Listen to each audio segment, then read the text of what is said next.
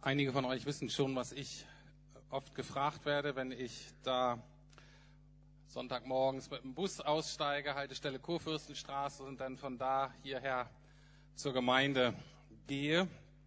Das schon mal erzählt, auch heute Morgen wieder. Und die Frage ist immer, oft in einem etwas gebrochenen Deutsch, so dass ich vermuten, äh, mich vermuten lässt, dass wahrscheinlich danach keine große Gespräch, keine große Auseinandersetzung zumindest nicht verbal möglich ist. Und die Frage ist immer, hast du Lust?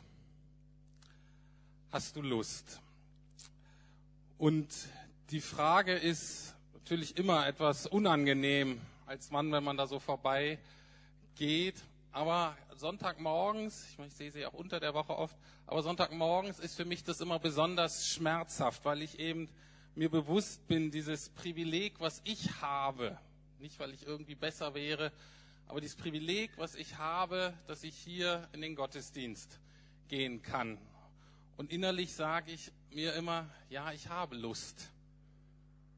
Aber ich habe eben nicht Lust auf das, wovon du vielleicht redest, sondern ich habe Lust, jetzt wirklich Zeit mit meinem Vater zu verbringen, mit meinem göttlichen Vater. Und in mir ist so diese, diese Sehnsucht, dass ich denke, Mensch, Vater, wie kann auch diese Frau deine Vaterliebe erfahren? Und dann gehe ich weiter und denke, und Herr, ich habe große Lust, auch dir heute wieder zu begegnen. Dir, diesem besonderen Mann, diesem Mann Gottes, Jesus Christus. Und ich denke so drüber nach, diese Frau, die mich anspricht, die opfert sich, um verschiedene Bedürfnisse zu befriedigen. Vielleicht, die, also auf alle Fälle die Bedürfnisse der sogenannten Freier, die ja gar nicht frei sind, sondern auch gebunden in ihrer Art. Vielleicht die Bedürfnisse ihrer Familie oder ihres Zuhälters.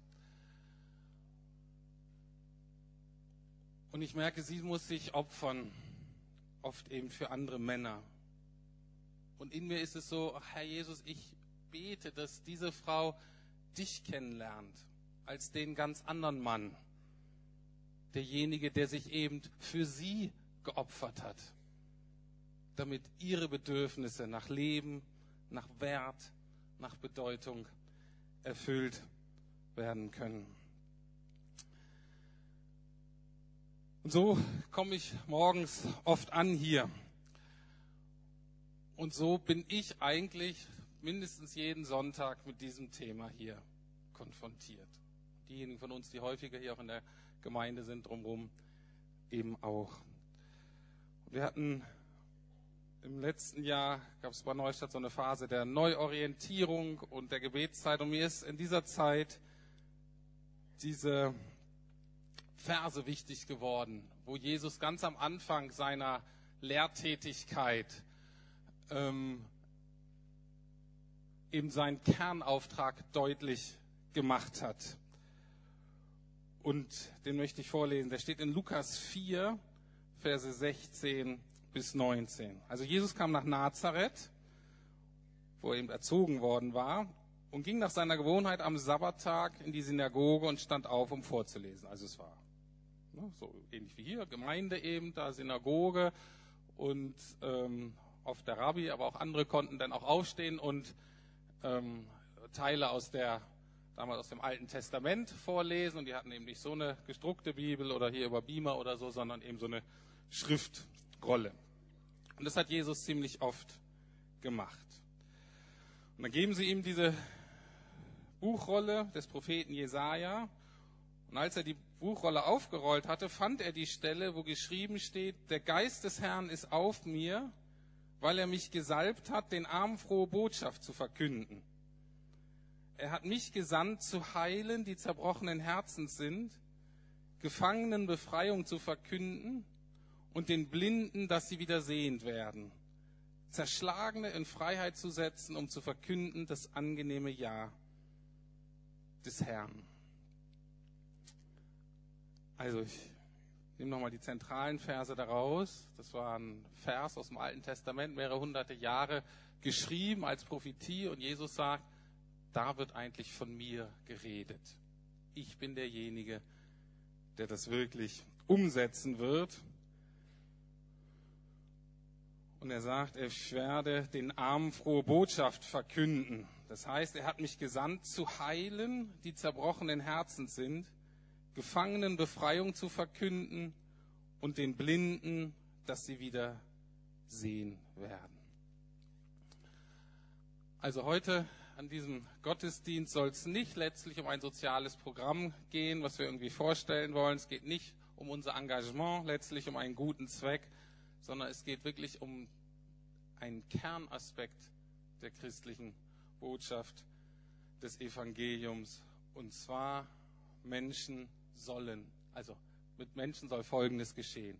Gefangene sollen befreit werden, Blinden sollen die Augen geöffnet werden und zerbrochene Herzen sollen geheilt werden. Also Gefangene sollen befreit werden, Blinden sollen die Augen geöffnet werden und zerbrochenen Herzen sollen geheilt werden.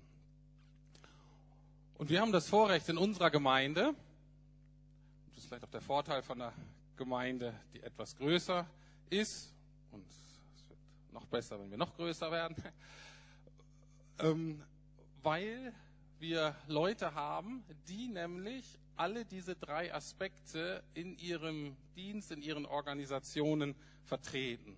Sodass jetzt der Rest der Predigt so sein wird, dass ich kurz das Thema an, äh, einführen werde, biblisch, und dann werden die Vertreter der jeweiligen Organisationen kommen und das dann vorstellen, was das jetzt konkret bedeutet in Bezug auf sexuelle Ausbeutung, was Jesus da vorgemacht hat und was er uns als Gemeinde oder als gesamte Kirche, also natürlich nicht nur uns als Gemeinde, aber als sein Volk wirklich aufgetragen hat.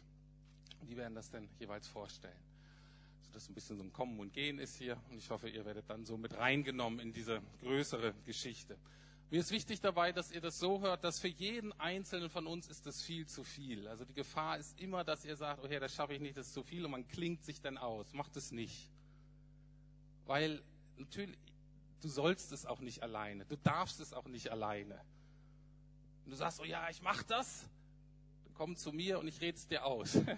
Also, es ist zu groß für jeden Einzelnen. Es ist auch viel zu groß für uns als Gemeinde. Aber ich habe wirklich den Eindruck, dass Gott in dieser Generation einige neue William Wilberforce berufen hat. Und diese werden von Hunderttausenden Christen mittlerweile weltweit unterstützt, um diese moderne Form der Sklaverei zu bekämpfen. Und ich möchte und ich hoffe, wir wollen ähm, die einfach unterstützen, auf unterschiedliche Art und Weise und ich will erleben, wie einige davon, die Teil dieser weltweiten Sklaverei sind, die eben hier für unsere Haustür sind, dass wir dabei sind, sie auch tatsächlich ganz praktisch in die Freiheit zu führen. Soweit als Einführung für den gesamten Gottesdienst von mir. Kommen wir zum ersten Aspekt. Nur kurz. Gefangene sollen befreit werden. Und das ist für mich so ein bisschen die höchste Ebene, die wir heute uns angucken wollen. Und zwar, Sklaverei funktioniert nur, wenn viele mitmachen. Man spricht auch von einem systemischen Unrecht. Und das kann auf ganz unterschiedlichen Ebenen funktionieren. Es kann zum Beispiel auf der Ebene von Weltanschauung funktionieren oder Religion. Als ich mich damit beschäftigt habe, habe ich gemerkt, ähm, das ist eben, ich wusste es eigentlich schon, wurde daran erinnert, dass es viele Völker gibt, viele Religionen, viele Kulturen, in dem es völlig selbstverständlich ist, dass wenn das Kind Geld verdienen kann, die Eltern sich zurücklehnen. Für zum Beispiel die Situation, dass ganz, ganz viele Männer auf der Erde, wenn irgendwo anders Geld ran durch die Frau und die Kinder, einfach nichts tun den ganzen Tag. Karten spielen, Tee trinken, rauchen, keine Ahnung. Und auch das eben ein Problem ist, was man prinzipiell ändern muss. Und das zum Beispiel ein Grundauftrag des jüdisch-christlichen Glaubens, der verbreitet ist, zu sagen, Eltern sind verantwortlich für ihre Kinder. Wir denken, das ist ja normal. Ist nicht normal. Ihr könnt das auch umdrehen. Das ist aber ein Kernauftrag. Eltern sind verantwortlich für die Kinder, sie zu versorgen und nicht umgekehrt. Natürlich im Alter gibt das dann irgendwann, beziehungsweise ändert sich das ein bisschen, aber prinzipiell ist das erstmal so. Dann ist systemisches Unrecht auf der Ebene von Korruption in Regierung, Polizei, Zoll, bei Anwälten und bei Richtern. Systemisches Unrecht ähm, wird auch gefördert durch Gesetze natürlich. Zum Beispiel, dass wir als Deutschland sozusagen das Bordell Europas wurden oder Kernpunkt des Menschenhandels, hat vor allem auch mit einem Gesetz zu tun, was verändert wurde. Da wird Gerhard noch ein bisschen mehr sagen. Man könnte dieses Gesetz auch wieder ändern. Schweden hat zum Beispiel ein ganz anderes Gesetz. Und dieses Gesetz würde den Menschenhandel in unserem Land drastisch reduzieren. Nicht völlig ausmerken, aber drastisch reduzieren. Und auch auf der Ebene müssen wir wirken. Nur ganz kurz, in Schweden zum Beispiel ist Prostitution an sich nicht strafbar, sondern wenn Männer das in Anspruch nehmen wollen, machen sich die Männer strafbar. Also nicht die Frauen, sondern die Männer. Und das ist sehr, sehr wirkungsvoll. Genau, und diese Dinge, die wollen wir oder die müssen bekämpft werden auf eben auch diesen Ebenen. Und mir ist dabei zum Beispiel die Arbeit von unserer Missionarin in Kambodscha, Petra Marek, unter einem ganz anderen Blickwinkel nochmal deutlich geworden. Die macht nicht nur nette Kinderarbeit dort, sondern Kambodscha ist ein Land, wo ganz viele Kinder sexuell ausgebeutet werden. Und unsere Missionarin bietet ein Programm ein, was eine echte Alternative für die Kinder, für deren Eltern und Familien bieten damit sie nicht da reinrutschen. Das so nebenbei. Also auch auf dieser Ebene ähm, kann man das Thema angehen, aber eben auch auf den anderen Ebenen ist es wichtig. Und deswegen möchte ich jetzt Michaela Blume nach vorne bitten, die uns die Arbeit von IJM vorstellen wird. Und danach kommt Gerhard, aber das sage ich dann noch. Erstmal vielen Dank, Michaela, dass du ähm, ja, das machst heute. Ich freue mich sehr. Nutze Michaela ist ähm, fest aktiv in der Gemeinde. Sie leitet mit mir zusammen die junge Erwachsenenarbeit und arbeitet aber eben hauptamtlich bei IJM. Genau, danke. Ja, ich wollte mich eigentlich vorstellen, das wurde jetzt schon übernommen. Also für alle, die mich nicht kennen, ich bin Michaela Blume und äh, ich bin auch in dieser Gemeinde aufgewachsen und ähm, habe heute das Privileg, euch in ein paar Minuten vorzustellen, oder die Organisation vorzustellen, für die ich leidenschaftlich gerne arbeite. IJM, International Justice Mission, damit aus Recht Gerechtigkeit wird, ist unser Slogan. Danke. Wir haben es heute schon ein paar Mal gehört. 35,8 Millionen Menschen leben in Sklaverei. Das ist der Global Slavery Index, der das sagt. Letztes Jahr waren es noch 30 Millionen. Dieses Jahr sind es fast 36 Millionen. Das sind mehr Sklaven, als es je zuvor in der Geschichte gab. Genau, was ist Sklaverei?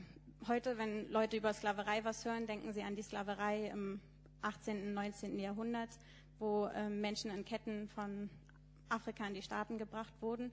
Aber auch heute existiert Sklaverei noch. Die Ketten sind zwar nicht mehr so sichtbar und so offensichtlich, aber auch heute werden Personen verkauft und wie Ware gehandelt. Sie werden, ähm, ja, ihnen wird gedroht, sie werden ähm, unter Druck ähm, zur Arbeit gezwungen. Viele der ähm, Sklaven heutzutage oder die meisten werden in Arbeitssklaverei verkauft oder in Zwangsprostitution. 80 Prozent der ähm, Personen, die heute in Sklaverei leben, sind Frauen und 50 Prozent davon sind noch minderjährig.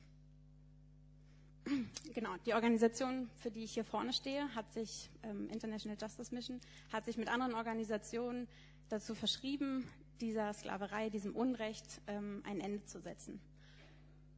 Wie machen wir das genau? Wir als IJM ähm, arbeiten global dagegen und auf juristischer Ebene. Unsere, ähm, unsere Mission ist es, die Funktionsfähigkeit von Rechtssystemen zu ändern durch Einzelfallarbeit. Was bedeutet das konkret? In den meisten Ländern oder in allen Ländern und in den Ländern, in denen wir arbeiten, ist Sklaverei nach dem Gesetz verboten. Anders sieht es praktisch aus, weil in ähm, illegaler Form ist es überall noch vorhanden. Und wir versuchen, ähm, die Gesetze in einzelnen Fällen durchzuarbeiten, damit so die ganzen Rechtssysteme gestärkt werden und Menschen präventiv geschützt werden, überhaupt in solche Situationen reinzukommen. Konkret gibt es diese vier Schritte, nach denen wir arbeiten. Die sehen in jedem Fall natürlich anders aus. Ähm, der erste ist Opfer befreien. Wir arbeiten mit Ermittlern und mit der lokalen Polizei vor Ort zusammen. Wir gehen in Bordelle oder in Steinbrüche und ähm, in so einer Befreiungsaktion und holen äh, die Opfer dort raus. Immer mit Sozialarbeitern, Psychologen, die sich gleich um die Opfer vor Ort kümmern und immer mit der Polizei. Was passiert dann mit den Opfern? Menschen stärken ist der Punkt. Wir ähm, bringen die Leute, die wir befreit haben, in Nachsorgeeinrichtungen. Wir gehen davon aus, dass ähm, die Leute haben schreckliche Dinge erlebt. Sie ähm, haben in Gefangenschaft gelebt. Sie müssen erst mal lernen, was es denn heißt, frei zu sein und äh, ihren Wert wiederbekommen, ihre Würde. Und ähm, das ist nur oder kann nur passieren, wenn man sie gut versorgt. Wir haben Sozialarbeiter, die sich um die Leute kümmern, Psychologen. Wir haben ein Zwei-Jahres-Programm, in dem sie lernen, zum Beispiel, wenn sie in Sklaverei gearbeitet haben, ähm, wie versorge ich meine Familie, wie ähm, mache ich ein Bankkonto auf. Wie, das sind so ähm, ganz einfache Dinge, die die Leute nicht gelernt haben, weil jahrelang jemand anders für sie entschieden hat und gesagt hat, was sie machen müssen. Dann ganz wichtig, ähm, Täter überführen. Wir haben Anwälte vor Ort, die ähm, die Täter vor Gericht bringen. Das ist einer der wichtigsten Hauptpunkte unserer Arbeit. Wir denken, wenn in einem Fall ein Täter vor Gericht für das bestraft wird, was er gemacht hat, hat das eine Signalwirkung. Andere Täter sehen, oh, ich, es ist nicht mehr so, dass ich machen und lassen kann, was ich will, sondern ich werde dafür bestraft. Das heißt, wir gehen in Einzelfällen gegen die Täter vor und sehen, dass es dann präventiv so gilt, dass mehrere Täter abgeschreckt werden.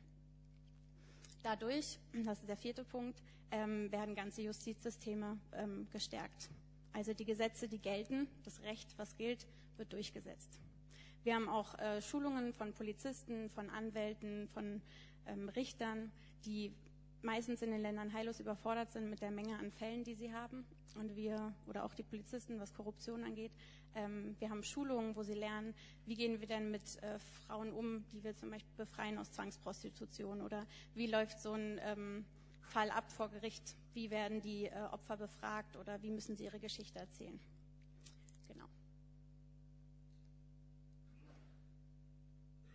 Ja, mittlerweile arbeiten wir in zwölf Ländern und haben 19 Büros weltweit. seht ihr darauf nochmal. In Asien, Lateinamerika und Afrika.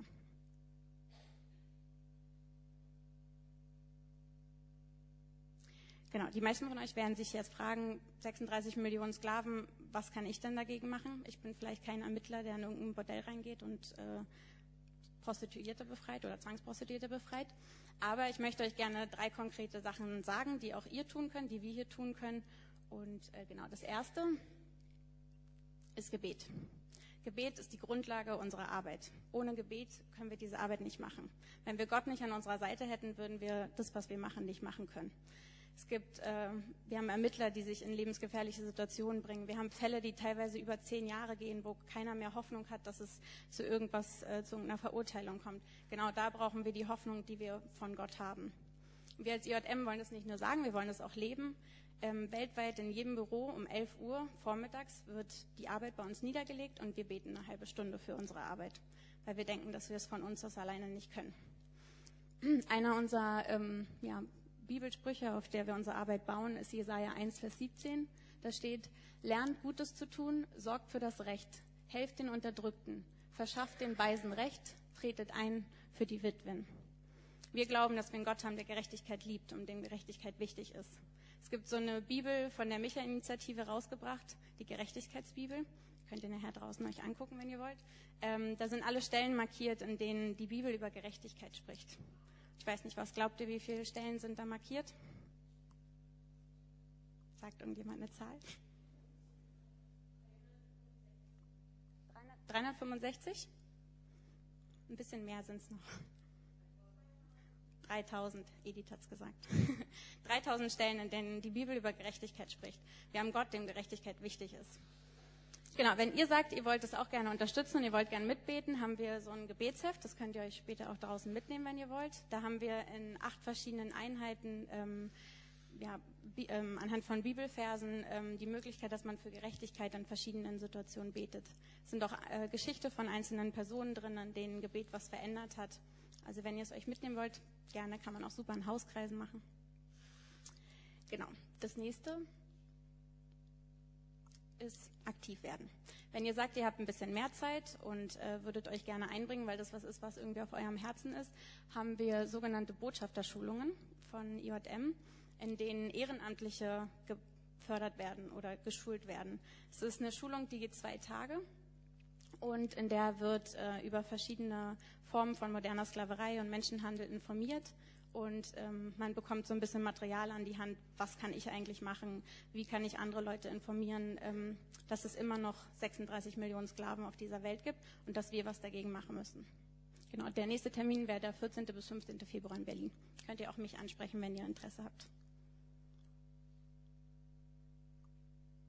Danke. Wenn ihr sagt, ihr habt nicht ganz so viel Zeit, euch einzubringen, habe ich was, was ganz schnell geht. Und zwar diese Petition. Wir haben äh, von IJM global ähm, eine Petition gestartet. Ähm, nur ganz kurz, ihr könnt euch den Text später gerne durchlesen, wenn ihr möchtet. Ähm, die UN hat 2000 die Millenniums-Entwicklungsziele festgelegt, in der sie Armut, mit der sie Armut bekämpfen will. 2015 werden jetzt neue ähm, Ziele festgelegt und wir als IJM plädieren dafür, dass Rechtssicherheit für arme Leute, der Zugang zu Recht, ähm, einer der wichtigsten Dinge ist, um Armut zu bekämpfen und haben diese Petition gestartet. Ihr könnt sie später im Foyer auch gerne unterschreiben. Genau, so viel von meiner Seite.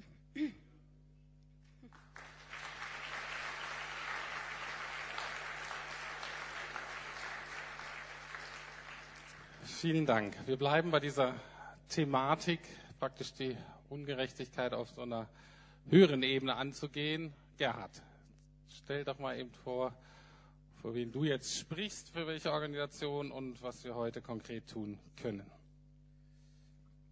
Ja, ich stehe heute mal nicht für Neustadt hier vorne, sondern für die Organisation Gemeinsam gegen Menschenhandel, die ich mitgegründet habe mit anderen Organisationen und einzelnen Personen. Wir sind nicht eine explizit christliche Organisation, aber die meisten, die mit unter dem Dach sind, sind christliche Organisationen. Also IJM ist mit dabei, Neustadt ist dabei und viele christliche Organisationen aus ganz Deutschland. Wir sind, glaube ich, inzwischen über 20 Organisationen, die sich unter dem Dach vereinigt haben. Wir haben im Mai letzten Jahres erst gegründet und haben so grob vier große Arbeitsbereiche. Öffentlichkeitsarbeit, Prävention, Opferhilfe, Opferschutz und ähm, Veränderung der Rechts- der Gesetze, also ähnlich wie, wie IJM in den, in den Ländern Indien oder Asien überhaupt, ähm, ist das so ein Punkt, den wir auch so angehen. Ähm, Im Bereich Öffentlichkeitsarbeit geht es uns in, in erster Linie darum, aufzuklären, was so wirklich die Situation in Deutschland ist. Wir haben jetzt schon das zweite Magazin gemacht, das ist vor zehn Tagen rausgekommen, wo wir so aufklären, einfach über die Situation in Deutschland. Und wir haben dann ganz konkret auch, ähm, eben es muss einfach sozusagen, dass auch, ja, auch jetzt ihr mit reingenommen werden könnt. Wir haben so einen Punkt, tu was, zehn Punkte, die du gegen Menschenhandel tun kannst. Ähm, wir haben da eben Punkt 10, bete für die, die glauben. Eben unter dem Dach sind nicht alles, alles Christen. Ähm, aber Punkt 2, und darauf wollte ich jetzt eingehen, informiere deinen Landtags- oder Bundestagsabgeordneten oder die Bundestagsabgeordnete. Und das ist das, was wir jetzt ganz konkret machen können. Und die Chance, ähm, dass sich in Deutschland was verändert, ist jetzt ganz groß, weil einfach ähm, jetzt die Große Koalition in Zugzwang ist. Es gibt in dem Koalitionsvereinbarung gibt es einen ganzen Abschnitt zum Thema Menschenhandel und Zwangsprostitution. Und ähm, es, also ist es allen klar, dass sich was verändern muss, weil eben 2002 mit dem Prostitutionsgesetz eigentlich alle möglichen Regelungen abgeschafft worden sind und ähm, sozusagen die Sittenwidrigkeit, das heißt, so ein bisschen sind wir in so einem äh, ja, Gesetzeslosigkeit, muss man sagen. Ähm, also äh, um, um Beispiel, was immer genannt wird, jede, jede Pommesbude hat mehr Auflagen als ein Bordell in Deutschland, in Berlin. Ähm, und da muss auf jeden Fall was getan werden. Und ähm, die Bundesregierung ist auch im Zugzwang, dass sie ähm, eine EU-Richtlinie zur Bekämpfung des Menschenhandels, die im April letzten Jahres, also vor eineinhalb Jahren, umgesetzt werden müsste, nicht gemacht hat. Es sind zwei Länder in Europa, die bisher noch nicht darauf reagiert haben. Alle anderen Länder haben das mehr oder weniger umgesetzt. Also ähm, es finden jetzt auf jeden Fall Veränderungen statt und ähm, so wie es ausschaut, ähm, wird leider noch zu wenig sozusagen umgesetzt davon. Also es ist eher so ein Minimalkonsens und möglicherweise auch ähm, noch weniger als im Koalitionsvertrag. Also es ist so ein bisschen ein Hin- und Hergeschacher. Ähm, aber es besteht halt einfach jetzt die Möglichkeit, auch Einfluss zu nehmen. Und das ist der Punkt, nämlich auf die Bundestagsabgeordneten oder auf die entsprechenden Minister, betrifft vor allem den Justizminister und die Familienministerin.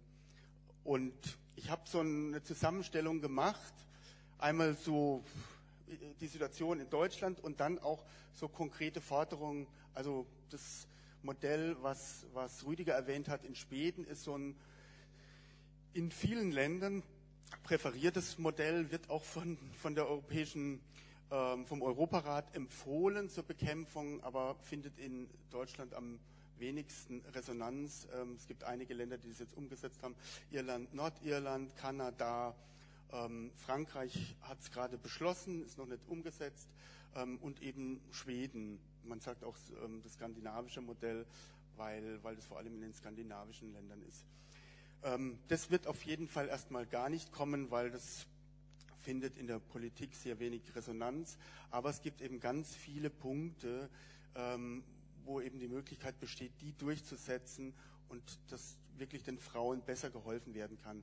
Ich habe einzelne Forderungen eben mit aufgelistet und meine Bitte an euch ist einfach, ähm, an Bundestagsabgeordneten, nämlich an euren Bundestagsabgeordneten oder an die Bundestagsabgeordnete zu schreiben und eure ja, ganz persönliche Betroffenheit ihnen zu schreiben.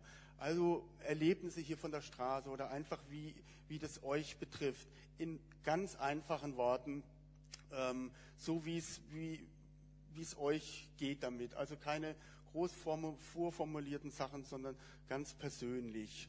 Das hat am meisten Wirkung und ein Brief hat am meisten Wirkung und vielleicht handschriftlich ist noch besser. Dann reagieren die Abgeordneten.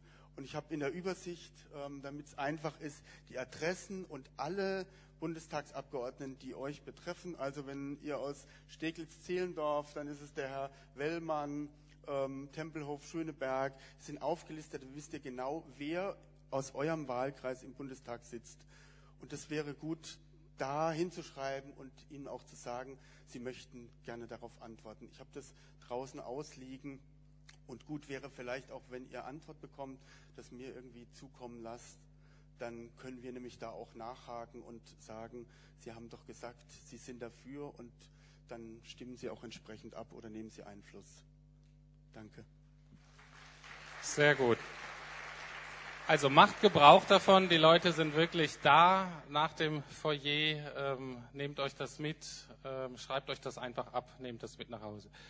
Ich will jetzt mal beten zwischendurch. Lieber Herr, du bist wirklich ein Gott der Gerechtigkeit. Und wir merken, dass du auf den unterschiedlichsten Ebenen wirklich wirken musst. Und so beten wir wirklich, dass du berufst, dass du erstmal Juristen berufst, Politiker berufst, ähm, da wirklich für Recht und Gerechtigkeit einzutreten. Wir beten, dass du da echte Veränderungen bringst, auch in der Justiz, in den Gesetzen. Ja, und wir bitten dich, dass du, ähm, dass Menschen wirklich aufstehen und dass das bei den Politikern wirklich landet, dass sie wirklich aufwachen und dass wirklich Gesetze geschaffen werden, Lebensbedingungen geschaffen werden, die wirklich schützen und nicht Ausnutzung und Zwang fördern. Herr, darum bitten wir dich ganz besonders auch für unser Land, aber auch weltweit. Herr, und ja, segne ganz besonders die und schütze die, die da an vorderster Front kämpfen. Du Dank dafür. Amen.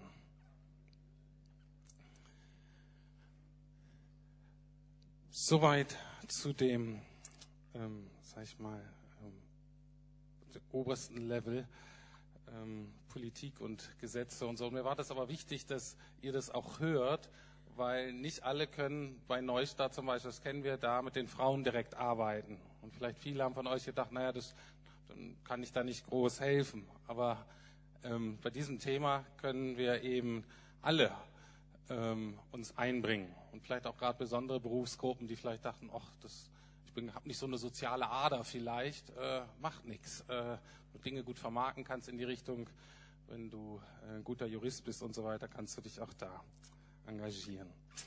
Nun zum zweiten Aspekt von Jesu Auftrag, das war der, Blinden sollen die Augen geöffnet werden. Michaela hat es ja schon gesagt, dass sie dann versuchen, wenn Opfer befreit werden, was macht man mit denen?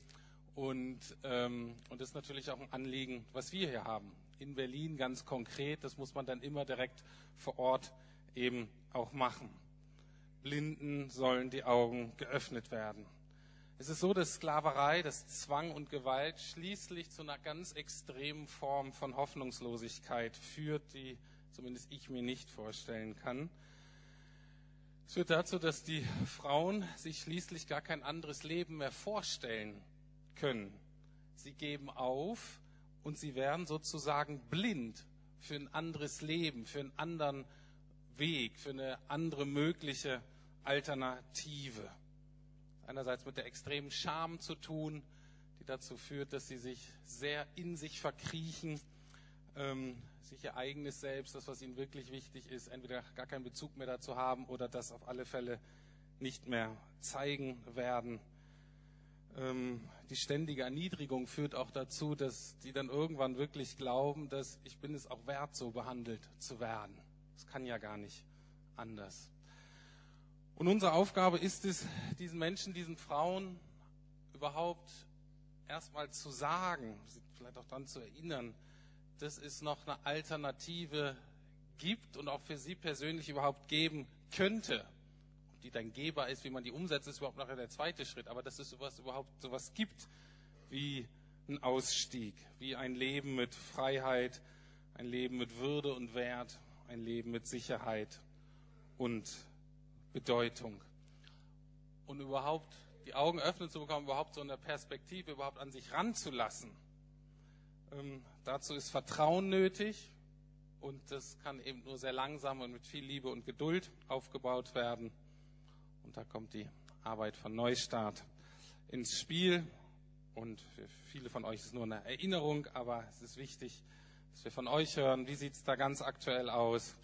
Stellt uns doch nochmal vor, was euch so am Herzen liegt. Okay, das mache ich sehr gerne. Also wir sind ja immer mal wieder hier und dürfen Anliegen ähm, oder so weitergeben. Und heute mag ich die Chance nutzen, nochmal unser Anliegen, unser Hauptanliegen ähm, vorzustellen, so die direkte Arbeit und, ähm, und einfach die Vision, die wir haben bei Neustart. Ähm, genau, ich kann nicht weiterklicken, deshalb gucke ich mal immer hin. Unser Anliegen ähm, ist kein Thema, sondern das sind die Frauen, also die Personen, die ganz unterschiedliche Thematiken haben. Also Frauen, die sich prostituieren, ähm, einen anderen Weg ermöglichen, einen Neustart. Also das ist unser Anliegen, unser Fokus liegt auf den Frauen, also auf den einzelnen Personen. Genau, was wir machen, wir sind im Kontakt mit den Frauen und zwar ähm, in drei Standorten. Und ich fange mal mit den Standorten an, die sonst ähm, eher nicht so viel ähm, zu Wort kommen. Das ist einmal äh, die JVA in Lichtenberg, das Frauengefängnis, wo wir momentan eine Mitarbeiterin haben, die Beziehungen knüpft, ähm, Besuchsdienste macht, Gottesdienste mitgestaltet. Das ist zum Zweiten ähm, äh, die Oranienburger Straße, äh, wo wir ein Team haben mit zwei Leuten, ähm, die machen Streetwork, reden mit den Frauen, ähm, geben Getränke aus, also ähm, knüpfen auch da Beziehungen zu den einzelnen Frauen. Und was ihr alle hier ähm, am meisten kennt, ist das dritte und ich denke auch das größte und deshalb auch so eine Drehscheibe, unser Kontakt- und Beratungscafé hier vorne in der Kurfürstenstraße. Auch da geht es darum, Beziehungen zu knüpfen, ins Gespräch zu kommen, zu beten mit den Frauen, von unserem Glauben zu erzählen. Ähm, ihnen eine Oase zu schaffen, wo sie mal ähm, schlafen können, wenn sie irgendwie schon 24 Stunden draußen stehen. Ähm, ja, was zu essen, was zu trinken, jetzt, wenn es kalt wird, einfach auch Wärme anzubieten und ähm, psychosoziale Erstberatung zu machen. Das hat viel auch Tanja gemacht, hatte ich vorher schon gesagt. Und äh, ich würde gerne einen kleinen äh, Ausschnitt aus einem, aus Film einspielen, sodass ihr ein bisschen reinkommt, nochmal in die Arbeit und ähm, genau nochmal so ein Gefühl dafür bekommt. Wenn es klappt. Okay, also es sind drei Minuten, einfach um so ein bisschen reinzukommen.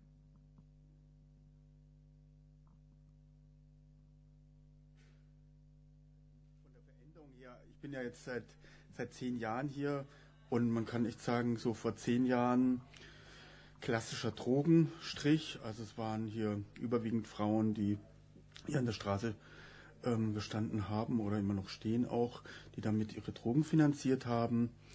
Und so über die Jahre, gerade so die letzten Jahre, waren es dann eben ganz viele Veränderungen, dass immer mehr Frauen aus Osteuropa hierher kamen.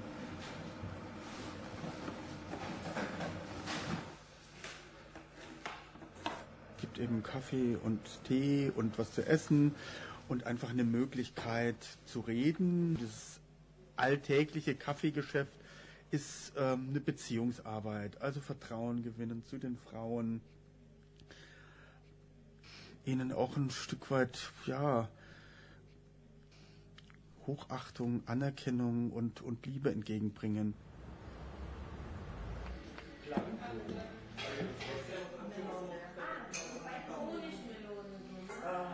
I think this cafe means a lot to the women who are here, who are working here on the street. It's a safe place for them to come where men from the street are not, not allowed to come in. So they can come in and take a break from the work that they're doing. They can feel safe. They have someone to talk to. I think it's a warm atmosphere, an atmosphere where they can find friendship, relationship, that they can really experience what it means for someone to really genuinely care about them and who they are.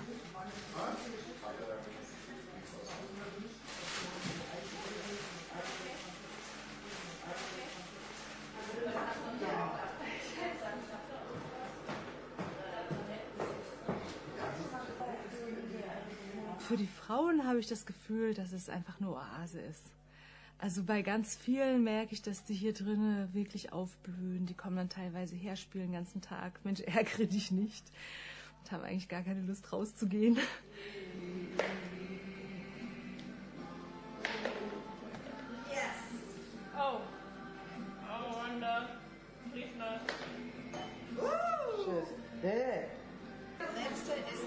Аз не се сърдих. Не се истинец. Да.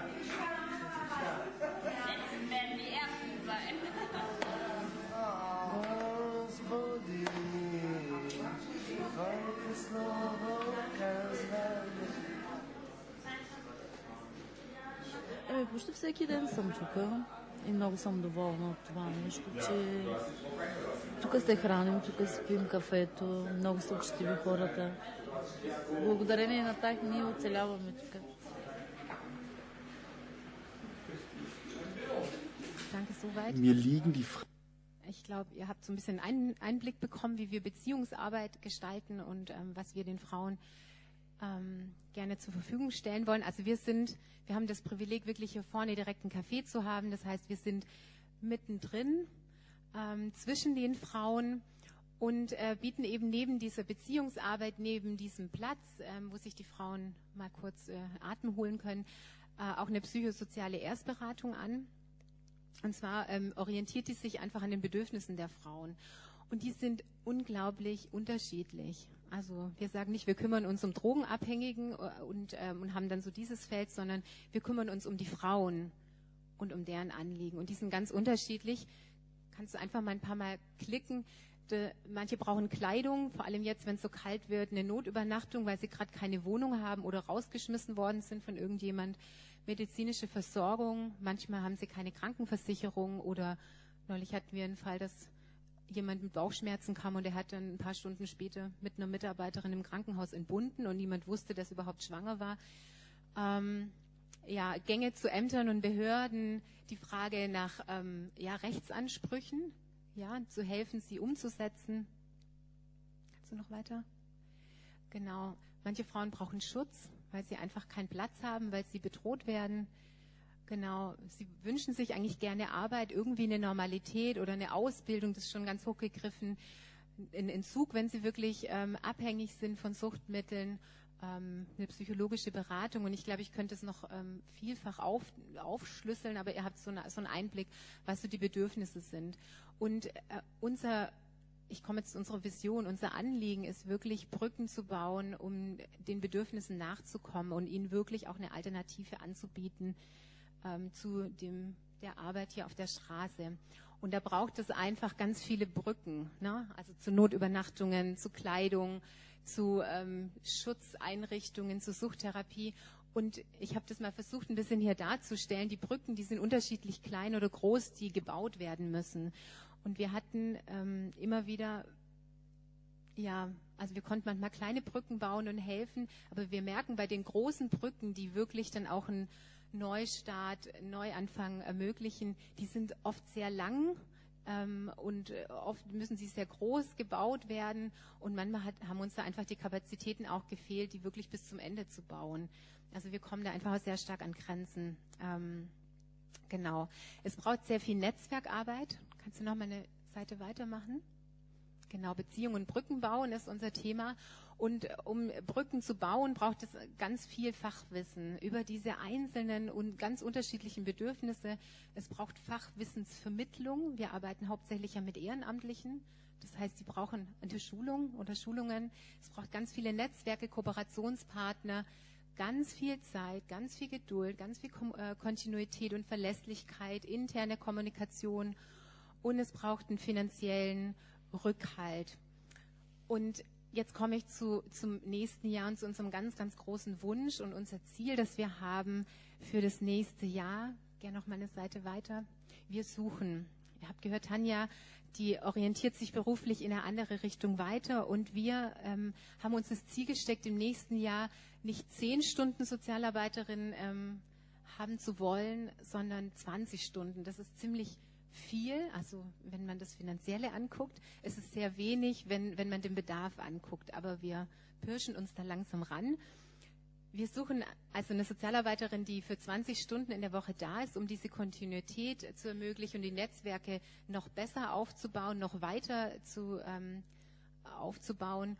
Und noch eins weiter. Und wir haben eine Aktion ins Leben gerufen, die nennt sich 25 mal 100 ähm, 25 Gemeinden, die monatlich 100 Euro spenden für eine Sozialarbeiterin, würde uns das ähm, ermöglichen, dass wir jemand einstellen können für diesen Umfang.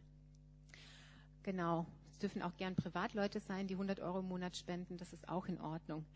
Genau. Und eine Sache würde ich gerne noch anschließen. Ein ganz großes Anliegen von uns. Wir sind gut im Beziehungen bauen und im gastfreundlich sein. Wir sind im Team nicht so besonders stark, was Gebet angeht. Das ist uns letztes Jahr nochmal aufgefallen. Ähm, das sind wir nicht so stark und deshalb brauchen wir ähm, euch, euer Gebet, ähm, euren Rückhalt, vielleicht ja eure Ermutigung. Das wäre so mein Hauptwunsch, den ich gern weitergeben mag. Danke.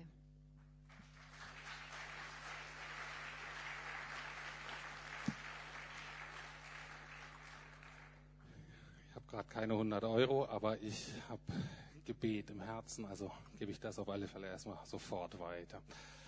Lieber Herr, wir danken dir für Neustart, wir danken dir für das Team da, wir danken dir, dass das jetzt schon über so Jahre wirklich da ist und ähm, nicht nur treu ist, sondern dass du immer wieder neue Menschen auch berufst und dass du auch immer wieder ähm, ja, die Herzen schützt und neue Liebe gibst. Dafür danken wir. Wir danken dir für diese Begabung dieser Menschen, wirklich so Brückenbauer zu sein zwischen den verschiedenen Welten.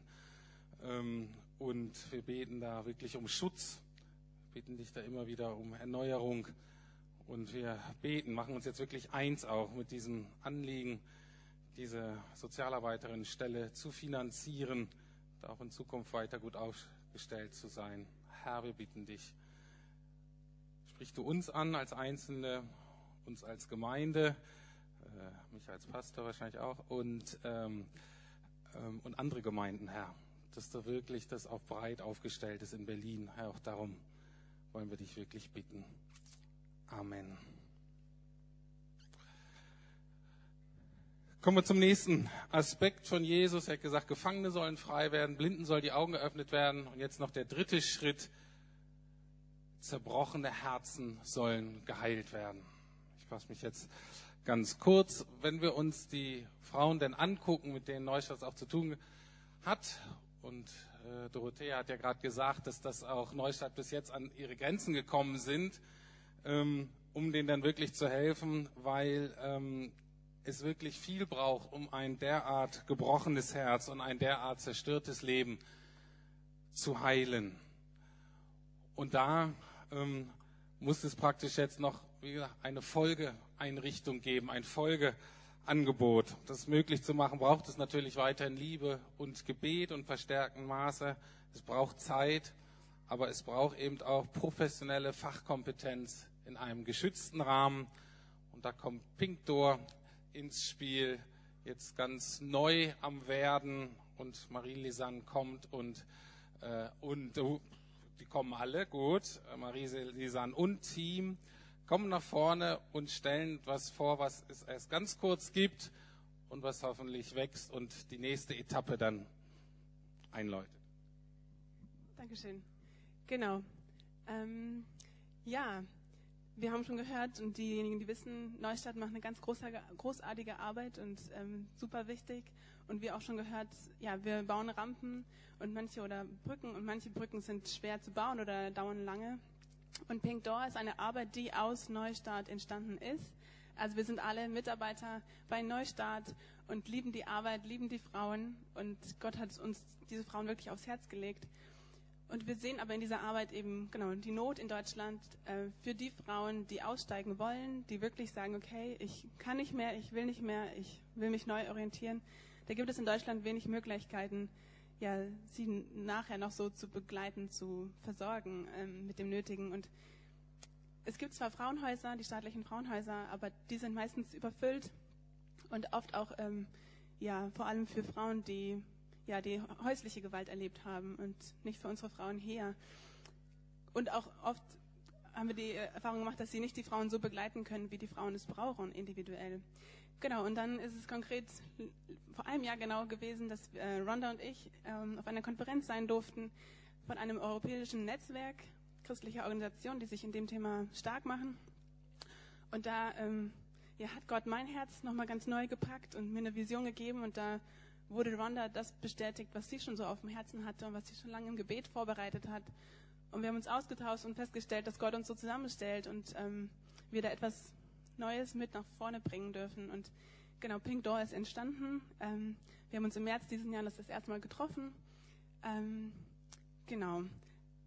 Also unser Anliegen ist, wie schon angedeutet, dass wir uns stark machen für die Frauen, die aussteigen wollen, dass wir mit ihnen gemeinsam, mit denen, die eben betroffen sind von Menschenhandel, von sexueller Ausbeutung, neue Lebensperspektiven ja, entwickeln und dass wir auf diesem Weg hin in ein neues Leben, in die Freiheit, der manchmal oft lang ist, dass wir sie wirklich begleiten individuell und ja, sie unterstützen. Genau, konkret heißt das, dass wir ihnen Unterkunft bieten möchten, dass wir sozusagen eine Nachsorgeeinrichtung sind. Wie das konkret aussieht, da sind wir noch gerade dran, weil wir die verschiedenen Konzepte gesehen haben und da jetzt überlegen müssen, was ist gut für die Frauen, in welcher Form können wir sie aufnehmen. Wir möchten sie individuell begleiten, zu Ärzten, zu Behörden, wie das Neustadt schon tut, aber eben in dieser Zeit nach dem Ausstieg. Ähm, genau, wir wollen sie stärken, das heißt Seelsorge, oder wir sollen, wollen sie befähigen, mehr selbstständig zu werden oder selbstständig komplett zu werden. Und wir wollen nur so, eine, so ein Team für die Übergangszeit sein, also nicht an uns binden, sondern sie in die Eigenständigkeit bringen, in die Selbstständigkeit. Und ähm, wünschen uns da wirklich so ein Zuhause zu bieten, wo sie ähm, wissen, dass sie willkommen sind, dass sie geliebt sind, dass wir ja, sie im Blick haben und ihren, ihren Weg und ja, viel Hoffnung für sie haben. Ähm, genau, wir arbeiten oder wir werden arbeiten mit Sozialarbeitern und auch ehrenamtlichen Mitarbeitern äh, und werden ja angewiesen sein auf ein großes Netzwerk, wo wir jetzt auch schon gerade dran sind, verschiedene Partnerorganisationen zu finden und mit ihnen ähm, auf dem Weg zu sein. Genau, also wir können das nicht alleine machen, wir sind keine Profis in dem Ganzen, aber wir haben gesagt, wir wollen uns dafür stark machen, weil wir einfach die Not in Deutschland sehen. Und Angelika wird jetzt noch kurz berichten von einer Frau. Ähm, ja. Ja, genau. Ich wollte euch einfach mal ein kleines Beispiel geben, damit ihr euch ein bisschen plastisch was vorstellen könnt, wie das so ausschauen könnte. Also, wie ihr ja schon gehört habt, wir sind alle Mitarbeiterinnen auch bei Neustart. Das heißt, wir sind alle im Grunde einer Frau dort begegnet, die kam immer wieder in das Café. Ähm, Es war eine Migrantin und sie war sehr hilflos im Grunde. Also sie war total desorientiert, konnte sich eigentlich gar nicht wirklich alleine fortbewegen von hier nach da, was sehr typisch ist für, für sehr viele Migrantinnen, dass sie nicht wissen, wo sie sind und wie sie irgendwo hinkommen können. Sie war sehr krank, sie hatte Epilepsie und sie war psychisch abhängig und ähm, gefühlsmäßig abhängig eben von so einem Typen, der dahinter stand und sie, der sie im Grunde jederzeit auf die Straße gestellt hat. Und egal wie es ihr ging, egal wie krank sie war, diese Frau war auf der Straße. Sie kam immer wieder ins Café. Wir haben sie ermutigt und haben ihr gesagt, du musst das nicht ertragen. Es gibt für dich ein anderes Leben. Von vielen Seiten hat sie das immer wieder gehört. Und eines Tages kam sie und sagte, ich will raus. Er hatte sie auch gerade wieder geschlagen und so und sie wollte raus. Und da ist eigentlich jetzt der Moment, wo im Grunde auch die Zusammenarbeit mit Neustart und mit eben auch anderen vergleichbaren Organisationen total wichtig ist, jetzt auch für uns als Pink Door. Es gab uns zu dem Zeitpunkt halt nicht und da war jetzt eben diese Frau, die wollte raus. Es musste ein Ort gesucht werden, wo sie jetzt hin kann, weil sie musste weg von der Straße. Wir haben dann eine Organisation in einem anderen Ort gefunden, auch eine christliche Organisation, die auch mit einer Gemeinde zusammenarbeitet, was ich persönlich total wichtig und total gut finde, weil es da so ist, dass ähm, eben auch Leute aus der Gemeinde Kontakt zu den Frauen aus dem Haus dann haben und das eine total wertvolle soziale Anbindung für sie ist. Und diese Frau wurde dorthin gebracht, wurde erstmal gesundheitlich betreut. Ich konnte sie zwischendrin mal sehen, da war sie schon echt besser drauf.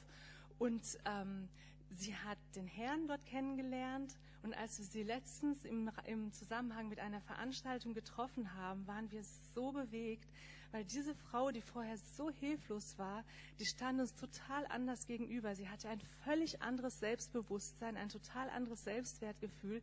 Und als dann so die Frage aufkam, okay, wie kommt sie jetzt alleine wieder zurück in das Haus und so, sagte, kein Problem, ich bin doch jetzt viel stärker und so, ich krieg das schon hin.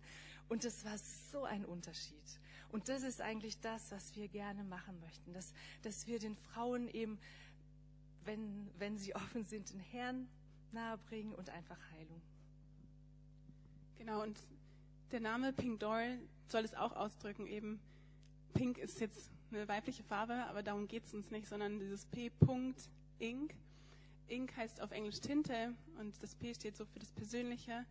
Und genau da zusammengefasst heißt es für uns, dass eine, eine persönliche Geschichtsschreibung durch diesen neuen Verein möglich sein soll. Eben, dass die Frauen, die vorher nicht die Möglichkeit hatten, selbst zu entscheiden, was sie machen, dass sie ja entdecken, dass sie selbst entscheiden dürfen, ähm, dass sie wählen können oder dass genau sie davon frei werden und ja selbst ihre Geschichte ausschreiben können. Im besten Fall auch eben durch Jesus. Ähm, genau, weil das so die Tür aufgeht zu dem neuen Leben, dass was Neues anfangen kann, dass äh, Neuland entdeckt wird und dass die Tür auch zu dem geschlossen wird, was hinter ihnen liegt und dass ja sie so vorwärts gehen können. Genau. Und ähm, kurz nur vielleicht dazu, wo wir jetzt gerade stehen. Also wir sind die letzten Monate na, in die verschiedenen Länder gereist. Wir waren genau in Paris, in Belgien, Holland, Rumänien, haben uns verschiedene Konzepte uns angeguckt, um zu sehen, ja, wie können wir von denen lernen, die das schon tun, haben ganz viele neue Ideen und werden das jetzt gerade ja, erarbeiten, wie unser Konzept aussieht. Ähm, die Vereinsgründung ist so gut wie durch. Dank auch Christian Puß, der uns ja, gut beraten hat, ähm, wussten wir, okay, welche Rechtsform ist gut für uns. Auch Gerhard war in diesem Prozess dabei und ja, warten im Prinzip auf die Anerkennung und die äh, Gemeinnützigkeit. Und ja, wie könnt ihr uns unterstützen? Genau, wie auch eben schon ganz oft ge erwähnt, Gebet ist super, super wichtig. Ohne Gott gäbe es uns nicht. Ähm, Netzwerk. Also mit und für uns dürft ihr gerne netzwerken. Ihr dürft uns begleiten und beraten.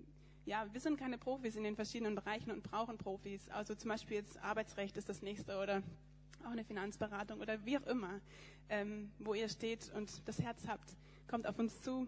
Ähm, genau, das Thema Finanzen. Wir tragen uns ja selbst, wir, wir sind auf Spenden angewiesen.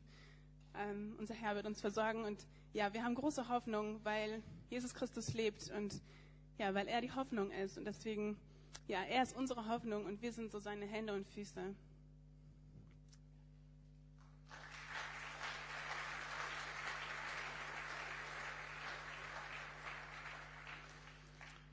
Ja, auch dafür will ich nochmal beten, lieber Herr. Wir danken dir, dass du so berufst. Wir danken dir, dass du jetzt auch weiter gehst. Danke dir auch für die schöne Zusammenarbeit mit allen, die da so involviert sind, dass da so keine Konkurrenz ist. Und ich bete, dass du das auch weiter schenkst, dass da nicht geneidet wird, dass da nicht geguckt wird, dass da nicht Angst hat, dass wenn da Geld geht, dann trifft es nicht uns, sondern wir beten, dass du versorgst, Herr. Wir merken, wie du da drin bist. Und wir bitten dich, dass du diesen äh, ja, dieses Zusammenstehen, dieses gemeinsam an einem Thema dran sein, dieses Hand in Hand wirklich zusammen da gehen, zusammenarbeiten, das beten wir, dass du das weiter stärkst, dass du das förderst. Das soll auch gerade Pink Door wirklich jetzt äh, erleben, Herr, und versorge du sie mit professioneller Unterstützung, Herr. Ich habe irgendwie das Gefühl, wir brauchen auch wirklich qualifizierte Traumatherapeutinnen, Herr, die dich kennen und die du in diese Arbeit berufst, um Menschen wirklich gut begleiten zu können. Wir beten, dass du da auch Leute ansprichst und dass du sie berufst und ähm, ja, auch in einem ähm, ja, Rahmen, wo sie vielleicht weniger oder unter ihrer Qualifikation verdienen, aber dass du sie da auch einfach berufst, Herr, was sonst noch nötig ist, du weißt es und so bitten wir dich da um dein Versorgen auf jeder Ebene. Hab du Dank dafür.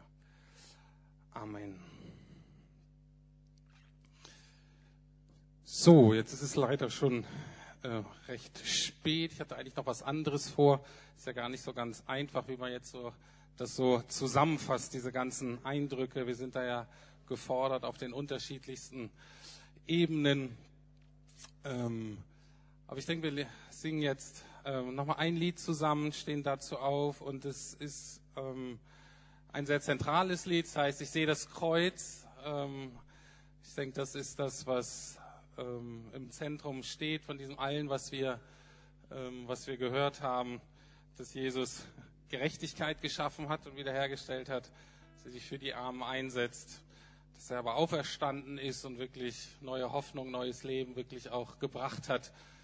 Ja, ich bete, dass wir das so gebetsmäßig wirklich so mittragen, dieses Lied. Wie gesagt, lasst das auch mal sacken, ihr müsst auch nicht sofort reagieren, ihr habt jetzt mal gehört, informiert euch im Foyer, ihr kennt die Leute, könnt sie auch in drei Wochen oder zwei Monaten noch ansprechen.